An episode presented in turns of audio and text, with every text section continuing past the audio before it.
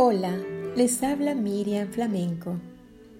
¿Sabías tú que Dios te bendice para que tú también seas bendición para otros? La Biblia nos dice en Lucas 6:38, Den a otros y Dios les dará a ustedes.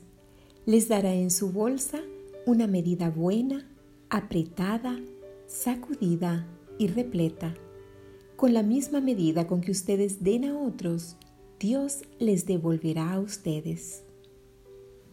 El anhelo de Dios es bendecirte, para que tú también seas bendición para otros, porque todo lo que das volverá a ti con creces.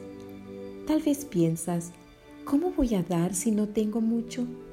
Si hay alguien que lo necesita, comparte de lo poco que tienes, porque mientras tú te preocupas de otro desinteresadamente, el Señor se preocupará de tus necesidades, porque dando es como recibirás. Ora a Dios con un corazón sincero y genuino, pidiéndole que abra tus ojos y te ayude a ver la necesidad en otros, para que nunca pase inadvertida la oportunidad de bendecir a alguien. Busca en Jesús esa fuente en donde puedes recibir para poder dar y así serás bendecido siempre. Quien mucho da, mucho recibe, y quien poco da, poco recibe.